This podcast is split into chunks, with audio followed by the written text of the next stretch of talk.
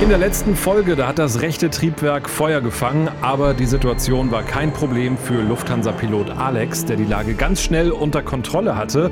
Und heute geht's weiter im Simulator. Wir werden unter anderem erfahren, wie eine Pilotin oder ein Pilot reagiert, wenn ein anderes Flugzeug auf Kollisionskurs ist. Descend. Descend. I have control. Flight Directors Office. So hört sich das dann an. Wir sind nochmal zu Gast bei Lufthansa Aviation Training in Frankfurt, wo nicht nur Piloten der Lufthansa Group trainiert werden. Nicht umsonst ist das Center dort das größte seiner Art in ganz Europa.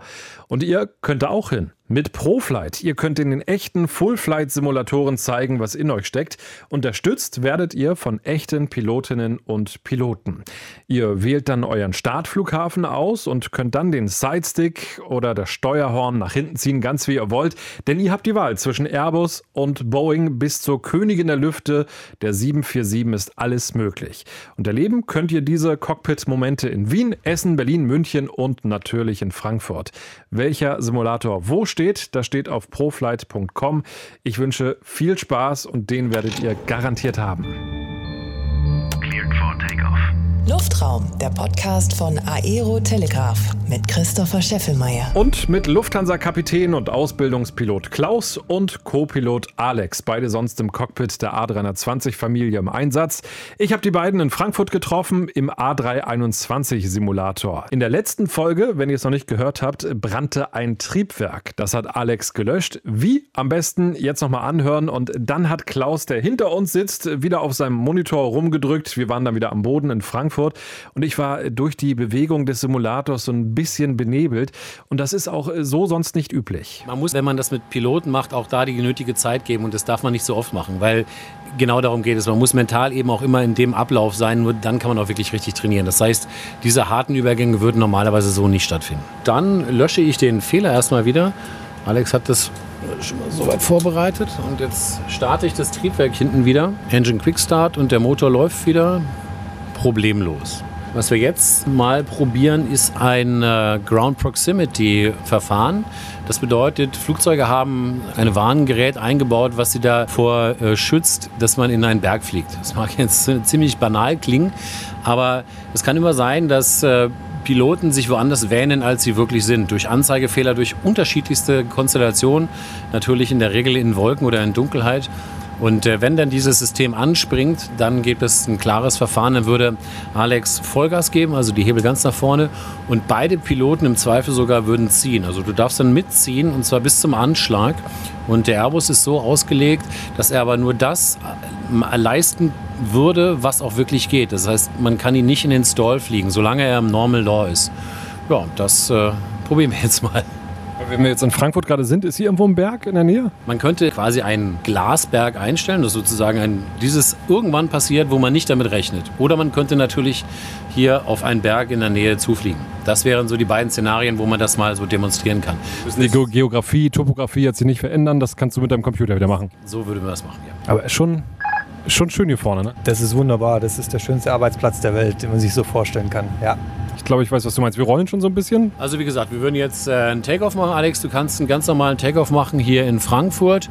Und ich würde dich bitten, einen Level-Off in 2000 Fuß zu machen. Du kannst also geradeaus 2000 Fuß, um dann dieses Verfahren dann ähm, zu fliegen. Ja.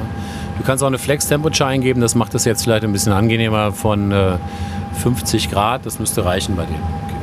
Was heißt das Flex Temperature 50? Da tun wir so, als ob die Außentemperatur 50 Grad wäre, um den äh, Schub zu reduzieren. Also wir geben nur so Schub, wie wenn es 50 Grad hätte. Und das schon die Triebwerke. Reicht aber eben immer noch von der Leistung her, um uns hier mit äh, sehr, sehr, sehr viel Sicherheitsmargin in die Luft zu kriegen. Das klingt sehr nachhaltig. Wir wollen Kerosin sparen. Ja, definitiv. Es ist ja so, wir, bei jedem Start wird genau berechnet, dass wir zum einen natürlich beim Triebwerksausfall an der Entscheidungsgeschwindigkeit immer noch abheben können, zum anderen den Start dann noch abbrechen können, auf der Bahn stehen bleiben. Aber wir verlangen von den Triebwerken immer nur das ab, was wir wirklich benötigen. Weil ansonsten würden die Triebwerke natürlich mehr beansprucht werden, man würde mehr Sprit verbrauchen. Das versucht man immer so möglichst optimal auszubalancieren. Ich würde jetzt auch den Fluglotsen spielen, würde sagen Lufthansa 123, the wind is calm, uh, runway 25 center, you're cleared for takeoff. Alex, you have control. I have control. Manflex 55 SAS, Runway out of thrust blue. Wir sehen, okay, das ist der Wert, der hier auch sein muss, thrust is set. Schauen, dass der Schub auch da ist. Bei 100 Knoten sage ich dann 100 Knots. Prüfen, dass die Geschwindigkeiten auf beiden Anzeigen gleich sind. Okay. Wir nähern uns der Entscheidungsgeschwindigkeit, die ist 195, äh, 159 Knoten. Bis dahin lassen wir noch die Hände da, weil ein Starterbruch möglich wäre. Ja. Und dann würde man jetzt sagen V1, V1. Rotate. Und dann rotiert Alex. Und wenn du jetzt eine positive Rate auf dem Radioaltimeter siehst, sagst du Positive Climb Positive Climb.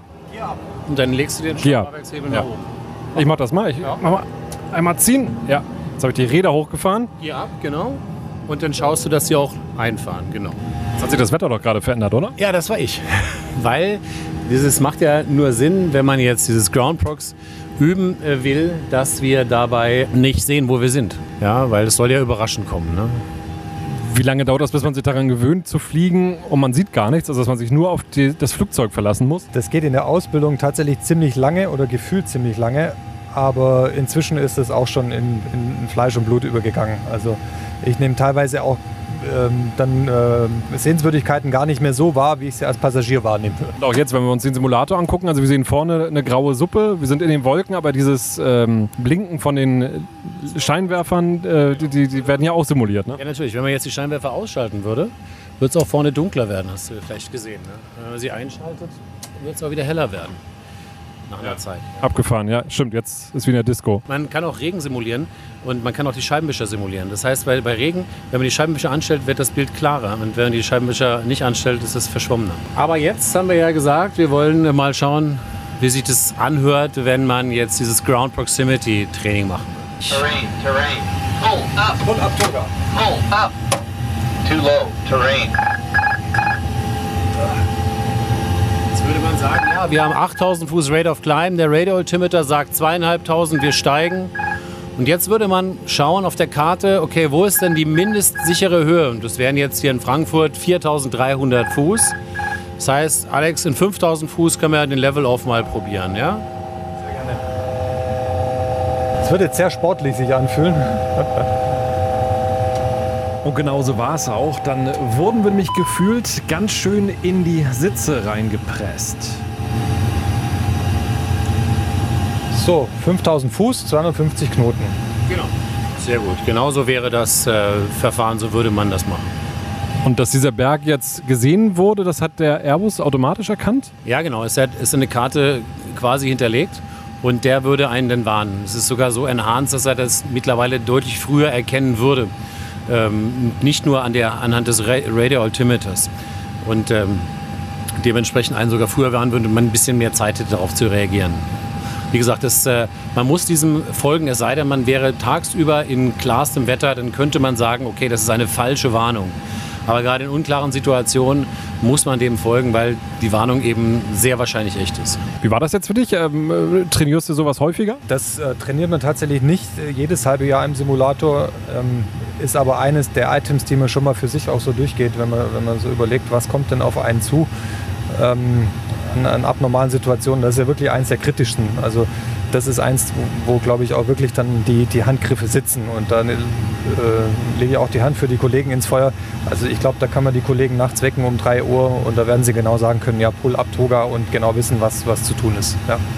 Das war jetzt auch wieder vom Gefühl richtig krass. In dem Moment, wo du dann hochgezogen hast, dann haut es mir fast aus dem Sitz raus. Du, du hast wahrscheinlich selber gemerkt, ich war da auch überrascht, hast du absolut recht. Also so äh, energisch ist man in wenigen. Es gibt weniger Manöver, in denen man so energisch reagiert. Jawohl. So, was sagt der Trainer? Alles richtig gemacht? Absolut. Alex hat es auch schön gesagt, diese Szenarien, das sind äh, sozusagen Memory Actions, die man macht. Das, das, man hat gar keine Zeit, eine Checkliste zu lesen, die muss man immer beherrschen. Und da bietet sich immer so ein Chairflying an. Das kann man im Zug, im Flugzeug, als Passagier oder im Auto wunderbar machen, dass man diese Sachen immer wieder durchgeht und sagt, okay, wenn das passiert, was muss ich dann eigentlich, welche Angriffe muss ich dann machen, was möchte ich sehen, worauf muss ich achten. Ja? Der Pilot Monitoring, in dem Fall der nicht fliegende Pilot, würde dann bestimmte Dinge ausrufen, was ich gesagt habe. Ne? Welche Climb Rate, wo sind wir, welche äh, Höhe haben wir im Moment über Grund und was wäre die anhand der Karte die höchste Höhe, die hier überhaupt in der Gegend ist. Und wenn man die mindestens erreicht hat, dann sollte man ja sicher sein. Das wäre so dann der nächste Ablauf. Und sich dann wahrscheinlich auch über Funk dann bei dem Lotsen mal melden, ne? Ja, auf jeden Fall. Dann muss man sich äh, über Funk bei dem Lotsen melden und dann das äh, kommunizieren. Und er wird sich ja auch wundern, warum dieses Manöver gerade geflogen wird. In der Tat. So, das war unser erstes Übungsszenario heute. Es geht sofort weiter. Kurze Info nur, ihr könnt Klaus gerne bei seiner Arbeit begleiten. Bei Insta findet ihr ihn unter dem Namen Quax747, gibt immer schöne Fotos und Videos. Und auch diesen Podcast findet ihr natürlich bei Insta und da bekomme ich immer mehr Nachrichten, was mich wirklich sehr freut. Auch ein paar Fragen an Klaus waren schon mit dabei. Und ich habe mir gedacht, vielleicht machen wir da mal eine ganze Folge draus, in der es nur um eure Fragen an Klaus geht. Also, wenn ihr weitere Fragen habt an Kapitän Klaus, dann immer her damit. Einfach Nachricht schicken über Instagram. Ich sammle die mal und dann gucken wir mal, ob daraus mal eine ganze Folge entsteht. Jetzt erstmal weiter im Simulator. Was wir als nächstes äh, machen würden, wäre ein äh, sogenanntes T-Cars.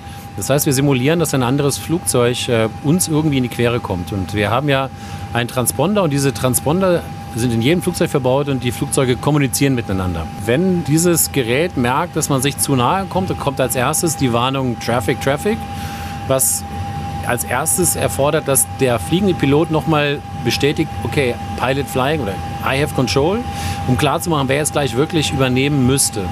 Ja, es könnte ja sein, dass einer gerade zur Toilette war oder wiedergekommen ist und nicht hundertprozentig klar war, wer jetzt gerade in dieser Sekunde der fliegende Pilot ist. Um das nochmal definitiv klar zu machen. Und dann als nächstes, wenn dann die Anweisung käme, Climb oder Descent, dann das auch einzuleiten. Und äh, wie das aussieht, sehen wir dann gleich. Gleichzeitig würde man gucken, ob man das andere Flugzeug eventuell sehen kann. Gleichwohl ist es wichtig, nur diesem Gerät zu folgen. Wenn der Fluglotse zur gleichen Zeit genau das Entgegengesetzte sagt, dem nicht zu folgen. Weil nur wenn beide dem Gerät folgen, kann man wirklich sich ausweichen. Ansonsten würden beide eventuell in die falsche Richtung ausweichen. Und das ist eben auch wichtig, das richtig zu trainieren. Muss man, glaube ich, wirklich sagen, seitdem dieses System im Prinzip Standard ist in Luftfahrt, gibt es eigentlich auch keine Zusammenstöße mehr, oder? Nein, das ist genau wie das Ground Proximity System, was heutzutage noch Enhances hat, auch diese Controls Flights into Terrain halt nahezu ähm, unmöglich gemacht. Und so ist es hier auch. Ne? Man muss halt immer trotzdem das natürlich weiter immer trainieren und auch zu gucken, wo kann es trotzdem Schwachstellen haben. Ja, das ist trotzdem wichtig. Aber das ist natürlich eine große Hilfe. Siehst du, das Wetter ist wieder besser geworden. Können wir ja mal gucken, wenn wir hier so ein Szenario einspielen. Siehst du schon, dass da ein Flugzeug auf uns zukommt? Alex guckt erstmal noch und du siehst es aber auf seinem Display. Also direkt auf unsere 12 Uhr Position. Du siehst es jetzt auch an den Lichtern, es kommt auf uns zu. Traffic. Traffic. TCAS IF Control. Genau. Und jetzt? Descend. Descend. IF Control. Flight Directors off. Genau, jetzt würde man sagen äh, RA, TCAS RA. Descend. Wow, jetzt ist genau über uns rüber geflogen. So wird das dann aussehen. Und äh, dieses Hupen, was man hört, ist nur, dass der Autopilot einem sagt, du hast deine Höhe verlassen. Aber der weiß ja nicht, dass äh, da ein anderes Flugzeug war, weil wenn wir die Höhe nicht verlassen hätten, hätten wir jetzt ein Problem. Ja?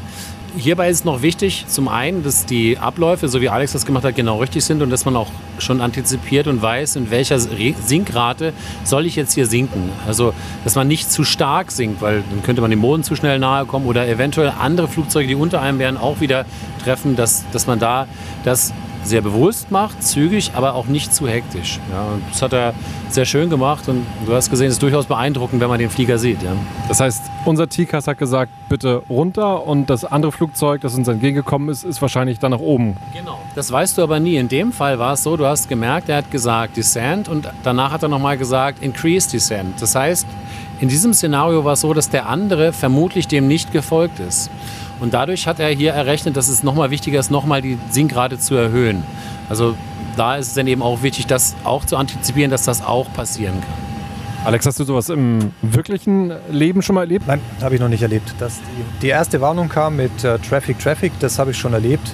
Aber dass es wirklich zu einer Anweisung kam, also dass der Computer gesagt hat, wenn ihr so weiterfliegt, dann gibt es eine Kollision, das habe ich noch nicht erlebt, nein. Insofern wichtig, dass man das im Simulator immer wieder mal trainiert. Das unterschreibe ich ja. Das ist sehr wichtig, das äh, macht man auch regelmäßig.